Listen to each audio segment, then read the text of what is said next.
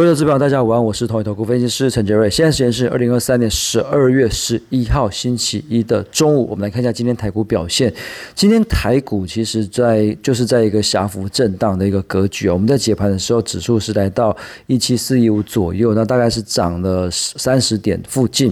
那还是在所有均线之上哦，并没有一个明显的趋势转变的一个线型跑出来。但是我们还是不断的提醒呃各位投资朋友，就是说这个礼拜。因为是联准会的利率决策会议，十二月十二号跟十二月十三号，那紧接着还有欧洲央行 ECB 的利率决策会议。那以目前的通膨持续降温的情况之下，预期 FOMC 也好，不呃或者是欧洲央行也好，都还是。呃，会释出比较鸽派的一个讯息，所以这个对呃这个礼拜的一个全球股市来讲，这个算是比较呃偏利多的一个部分。但现在比较麻烦的是说，这个利多到底会不会反应？这个是。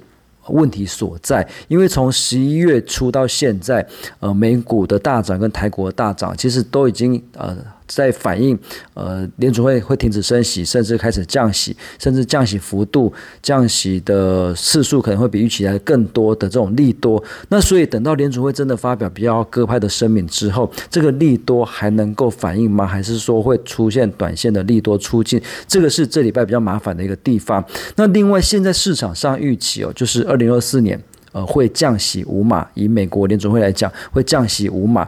但是呢，这一次的利率决策会议哦，其实呃，联总会的传声筒宁可他也有提到，联总会主席鲍威尔应该不会在会后声明去谈到降息的东西。那利率点阵图他会。落在什么地方，这个就变成市场会去观察的一个部分。但是利率点点阵图，它要去呃反映这么大幅度的一个降息的一个几率，呃应该是不高。所以到时候会不会呃在资金面来讲，这边会不会受到一些影响？这个是这礼拜必须关注的一个重点。那指数的部分呢？当然只要月均线没有破，目前趋势还是偏多。那只不过说，确实在 K D 指标跟 M A C D 指标这边不强的情况之下，技术面短线是有点转弱的一个味道，但。呃，月均线一七二九零左右就是一个观察的一个重点，一七二九零不破，那指数可能还是在高档震荡，呃，则个股来做操作的一个局面。那如果说一七二九一这个月均线破的话，那可能就会去回测前低甚至季线的一个位置，所以月均线这边来讲，变成是现在一个蛮观察的一个重点。那另外就是说，在操作上来看的话。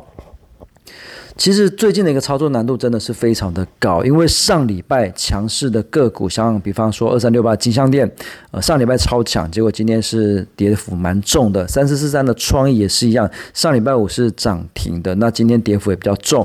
那另外华晨上个礼拜一整个礼拜每天都在涨，结果今天是跌停的，所以盘面上的一个波动非常的剧烈而且快速，所以操作难度其实是非常的高。就算是同一个族群也出现。这种呃此消彼长的一个状况，I P 族群，I P 新资产族群来讲，应该算是上礼拜盘面上强势的族群之一了。可是今天的 M 三十一是亮灯涨停。三六六一的市星是涨了四 percent，可是创意也跌了三 percent，威盛跌了四点八 percent，所以就变成就算是同一个族群，也会出现涨跌不一致的一个现象。所以最近的一个操作真的就是很看个股。那我们来看一下，就现在来讲，今天盘面上真的比较整齐的，大概就是在汽车股跟这个网通股。汽车股当然中华车、耿鼎、东阳这边当然受惠到一些。呃，销售的一个加基，还有就是可能亚洲货币短线可能会稍稍转转弱的一个情况之下，获利来讲应该会有不错的一个表现。所以汽车股最近呃买气是有越来越旺的一个迹象。那另外网通股，不管是 CPO 光通讯的前顶，或者是六二八五的起基这种反映美国网络基础建设呃的一个社会股，其实。虽然是不同族群、不同题材，可是他们都算是网通股。今天也都算是整理很久之后第一根的一个发动，所以网通股跟汽车股可能会是今天来讲表现相对比较好的一个族群。那其他个股表现哦，那比方说这个 M 三十一，M 三十一当然也是反映 Meta 跟微软的自研 AI 晶片的代工，所以。